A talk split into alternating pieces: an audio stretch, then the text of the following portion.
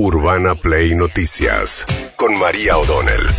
Todos los días, la información destacada. Con las voces de sus protagonistas. Búscanos en Spotify y seguinos para enterarte de todo lo que tenés que saber. Urbana Play Noticias. Un update con la información más importante. Urbana Play 1043. Una nueva experiencia. Mañana. Esto se deteriora siempre, sí, culpa sí, del sí. visor. Vamos a lo nuestro. Ayer hubo sesión en el Senado después de meses y meses y meses y meses. Llegó la vicepresidenta Cristina Fernández de Kirchner. Hola, ¿qué tal? Hola, Eh, debutando en el TikTok. estás? Bien, vos. Yo bien, ¿y vos? ¿Te? Si me también conmigo. ¿qué onda? Ah, sí, Tenés TikTok que está caminando ahí al lado de alguien, Cristina Kirchner, y usa como muletilla. Hola, ¿qué tal? ¿No? Hola, ¿qué tal? Bueno, mientras tanto, después, eh, eh, Juliana Di Tulio, cuando arrancó el debate, una de las primeras cuestiones tuvo que ver con los pliegos de jueces. El más polémico de todos era Ana María Figueroa, una camarista que ya cumplió 75 años, que según la Corte, dado que no le renovaron el pliego antes de cumplir los 75, ya es una ex jueza, y sin embargo insistió el kirchnerismo y ahora le prorrogó a alguien que seguramente la Corte le va a decir tarde, Sí. ¿no? Es una camarista que integra un tribunal que interviene en alguna de las causas más importantes de corrupción de Cristina Fernández de Kirchner. Igual esa sala ya falló en las Sí. causas de Otesur e Irán y a pesar de que los tribunales orales habían dicho que la sobreseían sin necesidad de ir a juicio, ordenaron que los juicios se hagan. Sí, él Eh, es el tribunal máximo en lo penal, digo, es la Cámara de Casación Penal, era una de las camaristas eh, con eh, Pertusi, ¿se acuerdan? Que Cristina es en Sí. la misma sala, con el juez Pertusi y Brulia. Era, eh, Era la tercera bien. de, ese- de esa sala. Mientras tanto, Juliana Di Tulio, ¿qué dijo? Pero es a nosotros a quien nos confiere la Constitución Nacional el, la prerrogativa de aprobar o no a un miembro. Nada indica en este artículo que el día que cumple 75 años se le terminó la, se convierte en calabaza. No sé por qué se la agarraron con la jueza Figueroa. ¿A ustedes no les gusta? ¿Es en serio? Ustedes nos dicen a nosotros que somos farsantes. Ustedes quisieron meter por la ventana a dos jueces por decreto que son jueces de la Corte, que aceptaron ser jueces de la Corte por decreto, tienen el tupé de, de decirle a la jueza Figueroa que se tiene que jubilar, retirar, porque acaba de cumplir 75 años. Te convertiste en calabaza, te vas. Bueno, eso eh, es el procedimiento. Los dos jueces a los que alude Litulio son los jueces que fueron designados en el gobierno de Macri. Primero Macri amagó por designarlos por decreto. Al kirchnerismo le gusta decir que fueron designados por decreto. Macri intentó, pero después fueron designados por el procedimiento habitual Sí. que corresponde, con el acompañamiento del- de los jueces, de los senadores peronistas incluso, Rosati y Rosenkrantz. Bueno, le contestó, habló también José Mayans, eh, eh, se quejó el senador, escúchenlo, de Formosa del oficialismo de esta manera. Tenemos dos tipos de, magistrados. Los que responden al lado escondido son independientes y cualquier fallo que falle en contra de sus intereses son kirchneristas. Bueno, nosotros venimos acá a ratificar que tenemos atribuciones constitucionales, que el Poder Judicial de la Nación no los tiene, que el Poder Ejecutivo tiene, que es un acto complejo. La Corte, lo único que le falta es venta de, de, de, de- pañal y bombachita porque ya actúan en cualquier cosa. Que tenga cuidado esto del, del certamen este bailando por un sueño porque en cualquier momento le sacan a Polino y se ponen ellos a opinar sobre el tema de bailando por un sueño. Porque hacen cualquier cosa. El lago escondido, ¿se acuerdan aquel eh, eh, viaje que, bueno, al final quedó en la nada como tantas otras cosas, invitados por el grupo Clarín en su momento, jueces y eh, al, aquel viaje. Bueno, mientras tanto, Naidenov, eh, bueno, esto es parte de Luis Naidenov, senador nacional del radicalismo por Formosa, contestó desde la oposición. ¿Ustedes alguna vez le han preguntado a la doctora Ana María Figueroa si quiere estar sometida a esta situación? ¿Le han dicho a la doctora Ana María Figueroa que la están convirtiendo en una ocupa de la justicia? ¿Saben lo que es una ocupa en la jerga popular? Ser ocupa en la jerga popular es, por ejemplo, ocupar un lugar, un espacio sin título, sin derecho y sin espalda jurídica que te avale.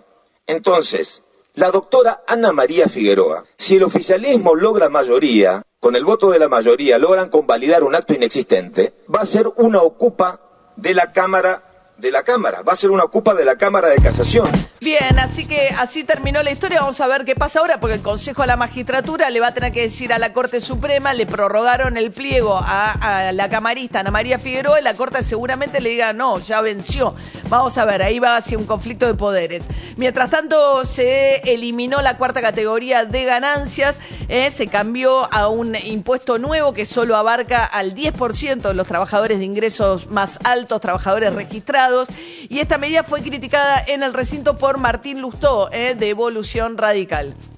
El diseño además es regresivo. No hay impuesto más progresivo, pro- progresivo que el impuesto a la ganancia. Peor es el IVA, peor es ingreso bruto, peor es cualquiera de los impuestos internos, los combustibles, el que quieran. Este es el más progresivo, es el que hace que el sistema sea un poquitito más justo. Entonces, antes lo pagaba el 17% de los trabajadores en relación de dependencia, formales, ¿sí? Ahora lo va a pagar el 3% de los trabajadores formales. Es el 1%, el 1% del total de los trabajadores en la Argentina. Es decir, los informales, los desempleados, los autónomos, esos no van a recibir nada. Bien, Pero a los que están arriba de la pirámide salarial van a recibir un beneficio. Bueno, era un proyecto, a ver, Juntos por el Cambio había presentado antes eh, más de 20 proyectos para eliminar la cuarta categoría también, pero eh, digo, yo de todas maneras coincido con la crítica que hace Lustó respecto de lo regresivo. Uno quiere impuestos progresivos. El problema es que habían quedado muy desactualizadas las escalas, Claro. entonces muy rápidamente el que entraba a pagar ganancias ya pagaba un porcentaje del mismo porcentaje que lo de realmente mayores ingresos. Pero en lugar de reequilibrar las poco las escalas. escalas, hicieron esta eliminación, va, la dispuso Sergio Massa en un contexto electoral. Juan Carlos Romero, senador por Salta, lo que criticó eh, es el efecto inflacionario de esta medida por el dinero que va a llegar a los bolsillos de los trabajadores a partir del mes que viene, porque es con el salario de octubre, eh, de, de octubre vengado. en noviembre, de vengado en noviembre. Yo dije en este recinto muchas veces que íbamos camino a Venezuela. Yo les aviso que no me equivoqué. Ya estamos en Venezuela. Por el nivel de ingresos, por el nivel de inflación, por la pobreza, por la gente que se va del país. Ya estamos en ese Venezuela. Y yo tengo la esperanza que algún día seamos un país serio y podamos compartir ideas para corregir el deterioro, para salir adelante con ideas serias y políticas de Estado y no poner parche cada minuto por razones electorales y querer tapar el cielo con la mano. Bien, ayer el Fondo Monetario también se sumó a las críticas de las medidas de eh, Sergio Massa. Dijo que hay que, eh, que la situación está empeorando, que la inflación en lugar de ceder aumenta y planteó sobre todo que están evaluando las medidas para ver qué efecto van a tener sobre el déficit fiscal, básicamente, y qué medidas compensatorias piensa tomar Massa para recuperar el equilibrio. Es decir, si vas a gastar más y vas a recaudar menos, porque no cobrar ganancia es recaudar menos, es- no, bajar el IVA es recaudar menos, los bonos es gastar más, suspender la suba, la quita de subsidios es gastar más, todo eso ¿cómo lo compensás? Es la pregunta que hace el Fondo Monetario y que también un poco se está haciendo al mercado con la situación de los dólares. Hubo un salto de 45 pesos, subió en los últimos días nada más el dólar blue para llegar a 7.90, 8.18 están pagando las empresas para eh, obtener dólares a través del contado con liqui y sacarlo, eh, Sí. previendo que según el resultado electoral puede haber un salto en el tipo de cambio. Martín Redrado dijo que así todo esto no es un escenario de hiperinflación.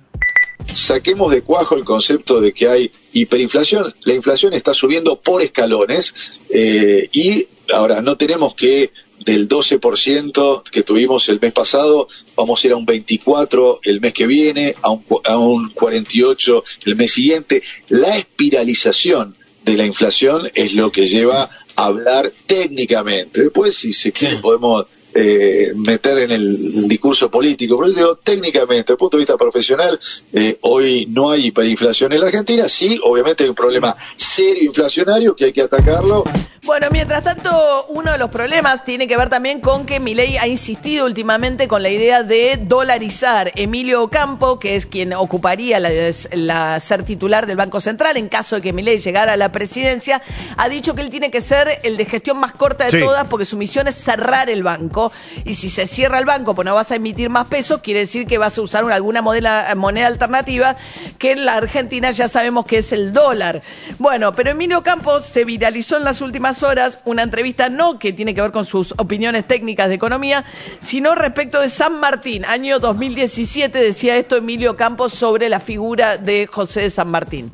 No es el padre de la patria y ya de por sí me parece conceptualmente equivocado pensar que hay un padre de la patria. Lo que tenemos es la República Argentina y lo que tuvimos es una serie de personas que trabajaron durante muchos años para construir la República Argentina. Si fue padre de la patria, nos dejó justo cuando más lo necesitábamos, ¿ok? Que era cuando había que organizar la República. Y en segundo lugar, si fue padre de la patria, es raro porque nadie parece haber heredado sus rasgos con lo cual somos como hijos eh, que tenemos dudas sobre la paternidad, porque lo- los rasgos que le adjudicamos a San Martín eh, son extraordinarios, son de una persona casi más parecida a un semidios de la antigüedad que a un argentino. Urbana Play Noticias.